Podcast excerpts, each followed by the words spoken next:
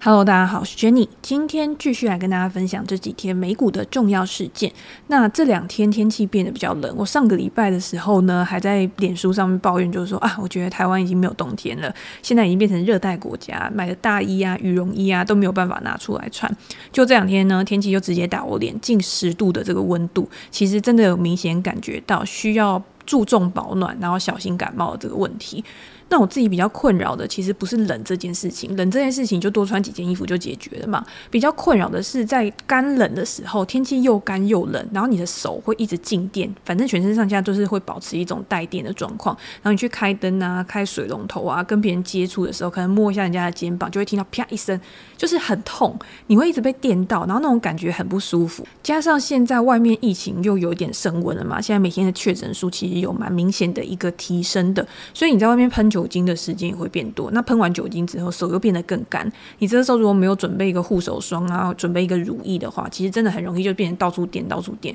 所以提醒大家，就是如果你也有跟我一样有静电的困扰的话，随时拿一个护手霜，然后在口袋里面或在包包里面拿出来擦一下，其实我觉得状况会改善蛮多的。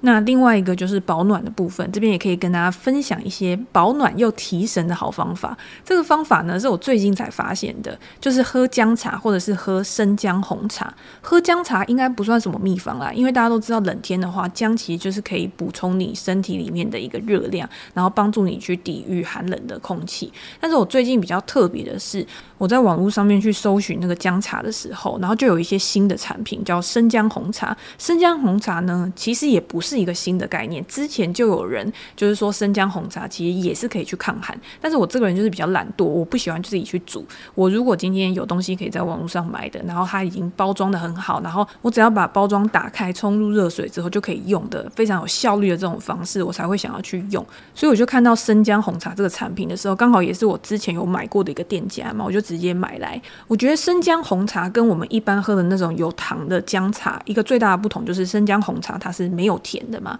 虽然我这个人呢是非常非常喜欢吃甜食，什么蛋糕啦、凤梨酥啦，只要跟那种糕饼类有关的，我都超级喜欢。但是我在配的时候，其实我就不喜欢配有糖的饮料。你看，你如果吃凤梨酥，然后你又配一个什么有糖的饮料的话，那个甜味交杂在一起，你就没有办法去享受那个真正甜食的美味。对我来说是这样子，所以我就会希望可以配一个无糖的茶。那无糖的茶，绿茶可能对身体就是比较寒，或者是你今天乌龙茶，有的时候喝又喝又喝。你，然后你配姜茶的时候呢，就会觉得啊，好温暖哦，就是感觉两个搭在一起真的是还蛮搭的。如果有兴趣的话呢，其实大家可以去网络上面搜寻生姜红茶来配配看。对于不喝咖啡的人呢，我觉得也是一种替代的选择，因为生姜红茶里面多少还是含有一点咖啡因的成分嘛，然后它还是可以去帮助你去提高你的精神，然后提高你的工作效率。诶，我突然想到，我可以跟大家推荐一本书，叫做《择食圣经》。择食呢，就是选择的择，食物的食。一本教你怎么样去选择好的食物，然后去烹调好的食物的一本书。那这本书呢，它的作者是邱景林老师。在很久以前，很多年以前，我就已经买过他的书。他那本书第一本好像也叫做《择食》，但是不是《择食圣经》。那那个时候为什么会去买他的书？是因为那个时候就很想要减肥嘛。你知道，人在年轻的时候就会很想要变瘦啊，很想要减肥啊。但是到了老了之后，这些胖瘦呢，其实感觉好像已经跟你比较遥远了。你现在心里想就是只想要养生，然后想。要让身体变好，那我现在就是处于一个这样的状态，这就是一个转换的过程嘛，一个很长的故事。那那个时候为什么会去买《择食》这本书？就是看到蔡依林有去向这个邱景林老师咨询，然后去调整他自己的体质，不要只是用水煮的东西呀、啊、水煮青菜啊、水煮肉啊去做减肥，这样子长期来说是很不健康的嘛。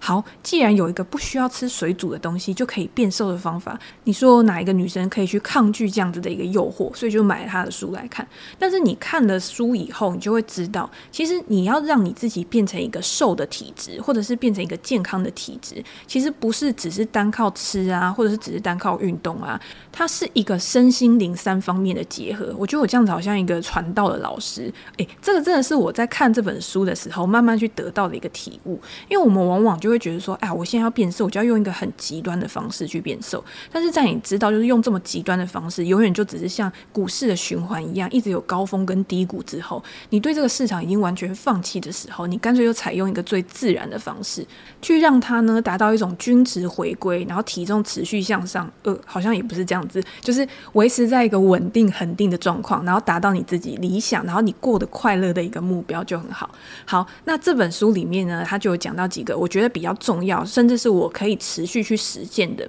因为很多方法你要可以持续的去使用，这个方法才有价值，对你来说才是真正有用的。第一个呢，就是他说你在烹调肉类的时候，其实书里面有讲很多，就是如果你今天是某些体质的话，你可能比较不适合哪一些肉类，或者是哪一些肉类你可能要少摄取一点。这个因为我不是医学专家，我就没有办法给大家太多就是更详细的一些说明，大家可以自己去看书，或者是去找一些相关的资料。但是有一点我很认同的就是，他说我们在摄取肉类的时候，其实最主要是摄取这个蛋白质嘛。那这个蛋白质呢，如果经过过长的一个烹调，的话，它这个蛋白质会慢慢的被破坏。所以，如果今天我们想要吃的健康一点，我们想要去保留肉类最珍贵的蛋白质的话，烹调的时间最好不要超过十五分钟。所以，像火锅啊，然后你在涮肉片的时候啊，其实你看到变色，你就会把它拿起来嘛。这样子的一个肉类蛋白质，它的组织应该是在一个比较完整的状况吧。这样子我去对照，就是说坊间很多人告诉你说，你不要吃太多卤的东西啊，然后或者是太多炖的东西，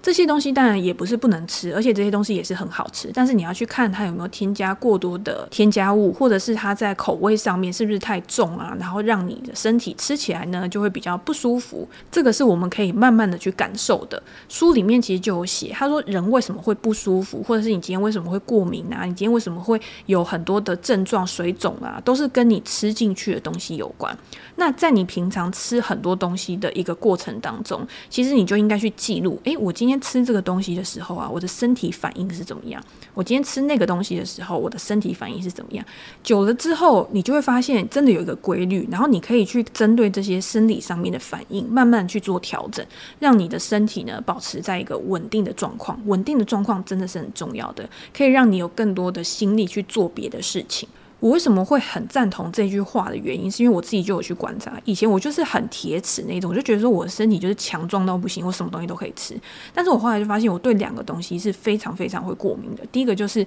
半熟不熟的蛋。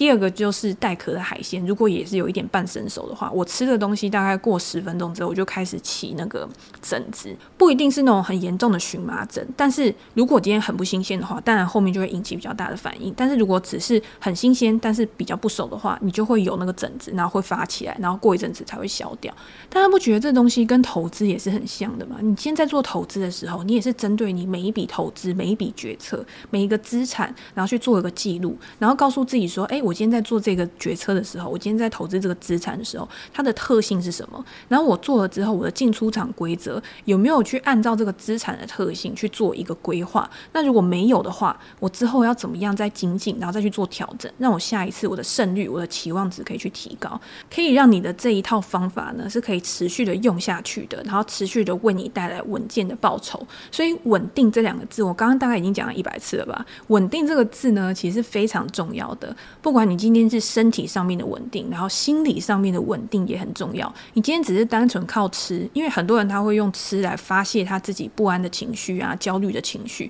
这个东西在短期之内可能会让你有一些舒缓，可是长期的问题是没有解决的。你还是要从根源的地方去治疗，不要求快。然后你就想说，有什么方法可以一步一步的、慢慢的去改善这样子一个现况？那吃是第一个嘛，因为吃其实不止影响到我们的身体，其实也影响到我们的心理。像很多。的报道不是会告诉我们说，你今天如果摄取过多的糖分啊，其实你就会情绪上面变得比较波动，变得比较兴奋，这个是有科学根据的嘛？那如果你今天去降低你糖类的摄取，然后去多摄取一些真的可以补充你身体里面营养的东西，那这样子第一个就是身体上面的平衡。那第二个呢？你在身体上面平衡之后，你可以减少你呃去烦恼你自己不舒服的一个状况，那你有更多的心力可以去投注在你需要去把焦点放在上面的东西。把生活里面的东西去做一个简化，然后减少过多的摄取跟不必要的浪费，让自己呢，不管对生活、对工作、对投资，然后都可以有更进一步、更好的一个发展。好了，现在我们前面十分钟我们的传道时间结束。虽然我真的觉得这个东西也很值得跟大家分享，但是大家知道有关身体保健啊、心灵安康的这种话题，他没有办法用三言两语就表达完成。而且每一个人他所处的环境，然后他的背景也都是不一样的。今天我们常常会跟一些可能比较忧郁啊，或者是烦恼比较多的人说啊，你就想开一点呐，想开一点呐。但是有的时候呢，我就会反过来想，就是说是因为我们自己很幸运，我们处在一个可能没有烦恼的一个环境下面，那在这样子的一个情况之下呢，与其去提供说啊，你就想开一点啊，干嘛想那么多，及时行乐，还不如就是真的换位思考。如果我今天是处在这样子的一个情况之下的话，我希望得到什么样的一个帮助或者是鼓励，然后再去转而对待你身边的每一个人，让我们这样子快乐的心态，或者是把我们所拥有的东西很好的去分享出去，我觉得可以让这个世界，让这个社会也可以变得更正向、更美好。好，那我们就回到美股。我们还是美股投资的一个 podcast 嘛，所以我们还是要讲说昨天最重要的事情，当然就是 CPI 消费者物价指数的一个公布。那大家会觉得很有趣的一点就是说，CPI 数据公布之后呢，市场上面一开始是比较乐观正向反应的嘛，那当然到盘中其实它震荡是还蛮大，尾盘呢其实还是收了一个小红，就是没有到太大的一个负面反应。到底是代表什么呢？是代表说 CPI 数据已经不重要了吗？还是市场上面已经觉得说啊，再烂也不可能多烂了啦，反正现在已经到底了啦。那之后呢，应该就是一个突破向上的一个局面。那先来看 CPI 数据，它年增七个 percent，其实又是创下了四十年以来的新高纪录。核心 CPI 呢，也年增了五点五个 percent，高于市场上面的预期。如果我们去看 CPI 各个数据的一个表现的话，这一次的价格上涨呢，还是由住房，然后还有二手车来推动的。能源的价格在十二月的时候表现是比较弱势的，可是大家看到最近的能源价格又开始走强，然后又突破了大概二零一八一九年的新高，所以之后的走势呢，也会影响到下一个月之后的一个通膨的状况。那二手车跟新车呢？这个价格的上涨，其实主要还是供应链的问题嘛。最近的报道啊，然后鲍威尔的谈话里面都有提到，就是说他们不知道呃供应链的状况会持续的这么久，在目前呢还没有看到一个明显转缓的一个迹象。二手车的价格呢，比上一个月还要成长了三点五个 percent，比去年同期呢还是上涨了三十七个 percent。然后在衣着服饰方面，在这一次商品这个部分呢，其实它月增也一点七个 percent，算是还蛮大的，比去年同期呢成长了五点八个 percent。这两个项目呢，也可以看到现在这种运输的状况啊，还不是非常的明朗，就是还是会有会有拖延交期啊，或者是运送延迟的这个问题。我昨天看到 Adobe 的一个报道，他们去统计 Q 四的一个线上销售的状况啊，其实这个 Adobe 的预测在我们之前的 Podcast 的集数里面就有提到过，它对于 Q 四这个零售销售旺季的一个预测，然后是有什么样的一个看法？那在 Q 四结束之后，他当然也是要去统计一下，看到底状况是怎么样。它里面就有提到。这一次价格的上涨其实也是还蛮明显的，然后缺货的状况呢也比之前还要严重，导致在二零二一年这个销售假期只比二零二零年同期成长了八点六个 percent，这个数字呢是低于原本市场上面的预期的。有几家零售商呢，也有根据最近这样子的一个情况，去调低他们下一季的营收与获利预期。那在之后的财报季里面呢，大家就可以去观察一下，到底这些零售商或者是可能会受到短缺跟通膨的影响比较大的公司，在财报里面会有更多的一个讨论。那第二个影响 CPI 的当然就是租金嘛，租金价格的上涨通常是落后于房价的，因为你租金它是有签订一个契约的，然后房价呢在涨的时候，如果今天租金它没有跟上的话，是因为它在合约到期之后呢，它重新签订契约的时候，它才会把租金价格去做一个调整。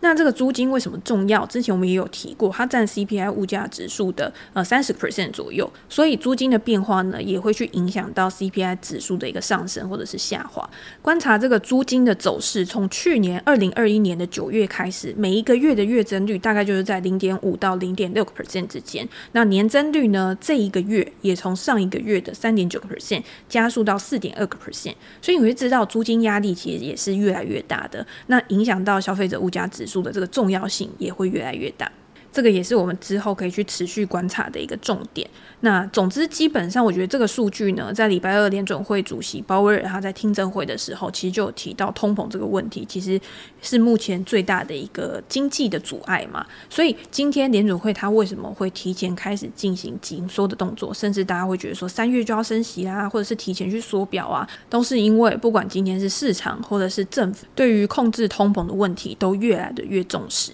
那投射到股票市场上面来讲，就会有两极化的声音嘛。一方面就是说啊，要紧缩了，所以现在股价会跌会跌。那另外一个就是说，诶，现在市场上面都已经预期三月就会开始升息了，然后可能今年会升息三次四次。那再坏的情况，好像也没有比这还要更坏了。那有没有可能，如果到三月之前又发生了什么样的一个状况，或者是经济数据 CPI 真的开始有趋缓的现象？诶。三月如果不升息了，或者是今年的紧缩压力没有那么大了，会不会又提供股价上涨的一个新的动能？这个就很像我们平常在看那个例子，你知道吗？就是譬如说一个杯子里面，然后装了半杯水，然后乐观的人就会觉得说，诶，至少里面还有半杯水，然后悲观的人就会说，诶，怎么只剩一半了？这种感觉，那你面对到事情，你保持的心态不一样的，你在采取的行动就会有不一样。但是大家不知道还记不记得，就是我在上一集的 podcast 里面最后就有提到，在即将启动升息循环的一个情况之下，主要我们知道的资产，就是你可以把资金配置的资产有四大个类别嘛。第一个就是债市，然后第二就是股市，第三个就是房市，第四个就是汇市。目前来看，到底哪一个资产项目是你觉得你投入之后你可以获得最大报酬的？我自己会觉得还是股票市场。因为股票市场的这个动能呢，当然你说跟总体经济面，然后跟政策面有很大的关系，跟殖利率也有很大的关系。但是市场的组成是有很多企业组成的嘛，那这些企业里面当然也有好的公司跟不好的公司。在宽松的时间，可能市场会给他们多一点宽带；可是，在紧缩的时候呢，这些公司的股价就会一直下跌。可是好的公司它还是维持一定的获利能力啊，它的营运状况还是一样非常的优异啊。如果我可以用一个更低的价格去买到这些。些好的公司去买到这些具长期成长的公司的话，那也表示之后这些公司可以为我带来更好的一个收益。这也是为什么接下来的财报季会影响到市场非常重要的原因。研究机构 FactSet 它预估在即将公布的 Q 四财报里面，平均获利呢仍然可以达到二十二个 percent 以上的年成长率。在标普五百指数里面的十一大产业分类，有九个板块呢还是可以维持一个营运的增长，包括像能源啊、工业呀、基础材料板块，在第四季呢应该是获利成长最大的几个板块。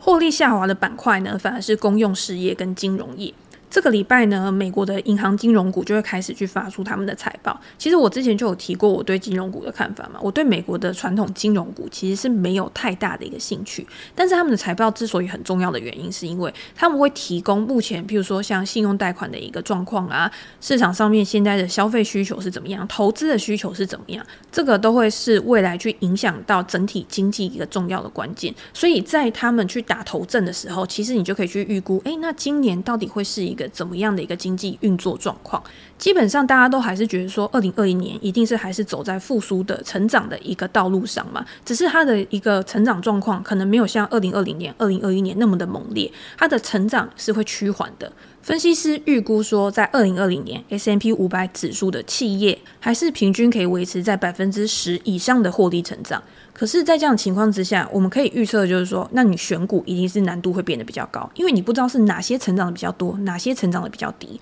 在这样子选股不确定性成分比较大的情况之下，你透过全市场的，比如说像 VTI 这一档 ETF，或者是透过追踪指数类的 SPY、VOO 这种追踪 S&P 五百指数的 ETF 去布局，我觉得就是一种不错的策略。但是如果我们再往下去细分产业的话，二零二二年分析师会预估说，工业、非必需消费跟能源类股还是会是成长最大的一个产业。如果以工业股来说的话，像是航天跟国防类股，其实就是市场上面目前还蛮关注的，因为他们在二零二零年底的时候仍然是处在一个亏损的情况，但是到了二零二一年，这些需求上升去推升他们营收的成长，再去带动他们一个显著的获利成长。最近大家如果看盘的话，像指标的类股波音，波音在最近的股价其实表现的就还算强势，从谷底反弹，这个大家也可以去关注一下。那如果是以能源股来说的话，市场也是比较看好是。艾克森美孚啊，或者是雪佛龙这种领头羊，然后行业中的一个领导者。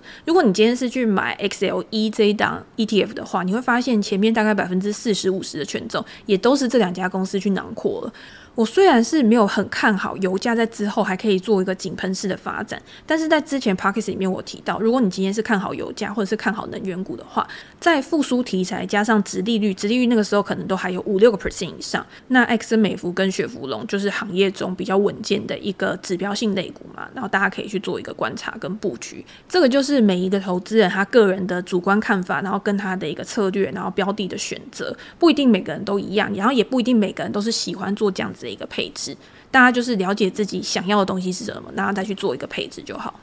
以比较客观的数据来讲啦，如果我现在去看的话，能源类股的 Forward PE 就是以未来获利去计算它的一个本益比。目前能源类股跟金融类股的 Forward PE 其实也是低于市场整体大盘的一个 Forward PE。那高估的当然就是我们之前讲的高速成长股嘛。如果我们去看很多的高速成长股的话，整体来说，这些高成长股它的一个 Forward PE 大概是在二十七倍左右，那就是高于现在市场上面大概二十一倍左右的整体平均估值。对于这些高速成长类股高估值的情况之下，可不可以去做布局？可不可以去做投资？其实我之前也有提到，就是说高速成长股通常市场上面给他们的溢价都是很高的，因为他们看好的是它未来的一个成长潜力。所以今天我们也会发现，很多做高速成长股的人，他通常也是那种比较追动能的人，他会去追涨。那在市场行情好的时候，在大盘整体向上的时候，其实这样的胜率是很高的。但是现在就是市场上面的趋势已经开始没有像之前，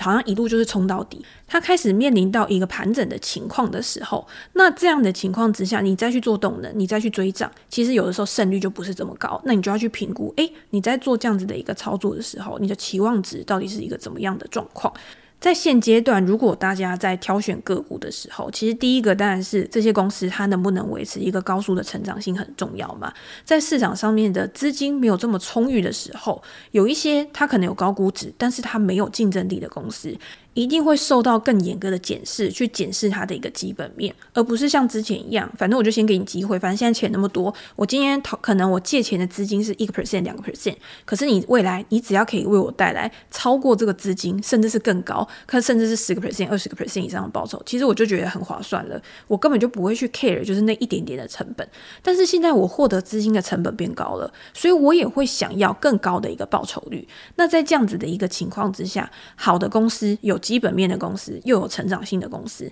它一定是更受到市场上面的一个青睐的。那基本面强的公司，第一个就是手上的资产很充沛的，我有超多现金的，然后我的流动性资产很多。未来这些小股票，如果它真的遇难的时候，我可能有更好的一个收购机会，然后来帮助我的公司有更好的一个成长。那这个东西就变成说大者恒大，然后大的公司它拥有更好的一个优势。第二个呢，就是有定价权的公司。有定价权的公司，通常也是拥有竞争优势的公司嘛。那如果今天通膨上升，然后价格上升，他们也可以顺应成本，然后去调升他们的价格。因为可能转换成本很高，今天用户用了我的东西之后，他买了我的东西之后，他要再换到别家竞争厂商，对他来说其实是很麻烦的。然后可能需要花费一些前期的重置成本啊这些东西，所以导致即便我调涨价格，他还是离不开我的这些公司。那我觉得我们现在也不用讲太多，因为即将公布的财报季里面，这些财报一定会有很多的线索，然后一定有很多的证明，去告诉我们说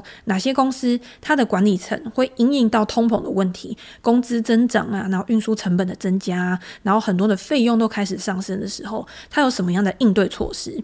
甚至今天不管 Q 四它的营收是成长或是衰退，它都可以给我们一个更好的具体蓝图，然后让我们找到更多具有潜在发展机会的好公司。那这个就是之后财报公布之后，我们再来跟大家做一个更新。总之，我觉得面对到现在的一个市场，大家应该更具有一个谨慎然后稳健的一个心态，但是也不应该过于的保守，因为我也不觉得全空手的状态会是现在最好的一个决定。好，那我们今天的分享呢，大概就到这边。提醒大家，礼拜五的时候呢，还有零售销售的数据，这个数据呢，也是对美股的一个呃经济发展，然后还有一个消费状况、消费需求的一个动能，还蛮重要的。那到时候我们也可以再用 Podcast，或者是大家有什么想要聊的主题啊，或者是一些内容的话，都可以留言给我，然后我们在之后呢，再挑出来跟大家做一个分享。那今天就先到这边喽，拜拜。